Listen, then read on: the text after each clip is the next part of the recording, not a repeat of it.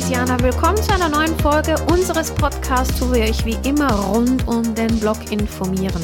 Happy New Year, liebe Mesianer. Wir hoffen, ihr seid alle gut im neuen Jahr angekommen. Und wie das Jahr gestartet hat mit Alien-Sichtungen auf der ganzen Welt und einer Alien-Invasion in einem Einkaufszentrum in Miami. Die Aliens schon wieder. Ein Alien schlende durch die Bayside Shopping Mall in Downtown Miami. Ja, wer es denn glaubt. Wie groß waren die Aliens nochmal? Äh, irgendwie irg irgendwas um zwei Meter groß anscheinend. Aber Silber, Silber, Silber, Silber. Das sind ja nicht die wichtigsten News. Nein, nein, nein. Stimmt. Viel wichtiger sind die Neuigkeiten rund um Bitcoin Spot Na, ETFs. was? Nein, nein, nein, nein, nein. Das SEC Twitter. Also Ich ja. meine, X-Account wurde gehackt. Genau. genau, Das ist die Bombe des Jahres 2024. Ja, ja, das stimmt. Wer hat eigentlich mehr Schlagzeilen verursacht? Der gehackte X-Account der SEC oder die SEC-Genehmigung von Bitcoin Spot ETF selbst? Der gehackte SEC Twitter, also X-Account, hat gleich mal alles in den Schatten gestellt. Mann, war das peinlich, dass eine Behörde so etwas passieren kann. Das sollte, nein, das darf einfach nicht passieren. Schon mal was von Multifaktor-Authentisierung gehört, lieber Gary? Ja, das, FD, das FDI, ich habe sie schon umbenannt, das FBI ist nun auf Blut aus und hat eine riesige Aktion gestartet, um den Hacker zu finden. Wie ist das Ganze jetzt eigentlich abgelaufen? Naja, also es gab einen Tweet am 9. Januar, der besagte, dass die ETFs genehmigt wurden. Man sah die Nachricht mit Hashtag Bitcoin, der SEC auf X und mit einem Bild von Gary, geh weg, Gensler auf der linken Seite. Und darauf folgten dann natürlich ein riesiges Feuerwerk der Freude, ein vorzeitiger Jubeltaumel, den niemand erwartet hatte. Wenn man sich die Nachricht im Nachhinein durchliest, dann ist das schon etwas verdächtig formuliert. Und warum hat es überhaupt ein Foto von Gary?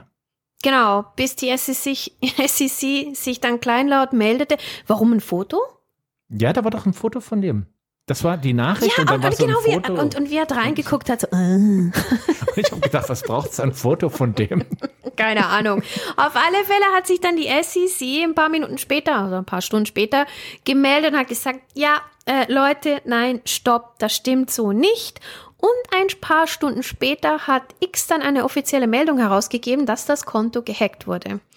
Und ähm, ja, Gary hat mir ungefähr zwei Sekunden lang so richtig leid getan. Oh. Ja, ja, bis ich mich dann wieder daran erinnert habe, was für eine Nullnummer der Typ eigentlich ist. Der arme Gary. Dann folgte ein Shitstorm gegen die SEC und Gary und ein temporärer Preisabsturz von Bitcoin. Der ganze Vorfall ist im Grunde Marktmanipulation vom Feinsten. Und dass so etwas ausgerechnet der SEC passiert, einer Behörde, die sich ja damit brüstet, dass sie mit ihren Entscheidungen Sicherheit für jedermann garantiert.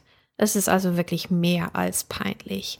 Hier eine persönliche Mitteilung an Gary Gensler. Lieber Gary Gehweg Gensler, ein kleiner Tipp von meiner Seite. Benutzt doch einfach einen Zwei-Schritt-Authentifizierung für das Konto und lasst eure Handys bitte nicht einfach so rumliegen. Hä, Handys wie bitte? Die haben am Ende sogar die Smartphones eines Mitarbeiters genutzt. Oh ja, ja, ja, ja. Man vermutet, dass der Hacker sich ein Handy geschnappt hat, das mit, offiziellen, mit dem offiziellen Konto verknüpft war.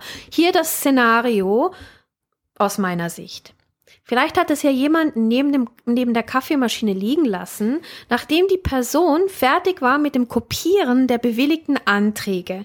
Man braucht halt einen starken Kaffee nach so viel Kopieren.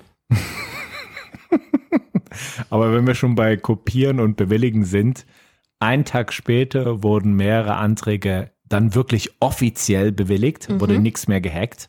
Und das hatten wir ja in unserem letzten Podcast bereits vorausgesagt. Das war nicht schlecht. Du, du Glaskugel, du. Ja, das Herr Korakel wieder. Am 10. Januar ging einer meiner Wünsche vom letzten Jahr in Erfüllung. Die folgenden Bitcoin Spot ETFs Anträge wurden bewilligt.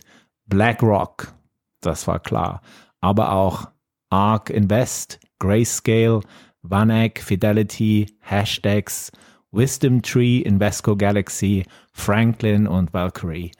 Und der Handel an verschiedenen Börsen begann für einige ETFs sogar schon einen Tag später, also am 11.01.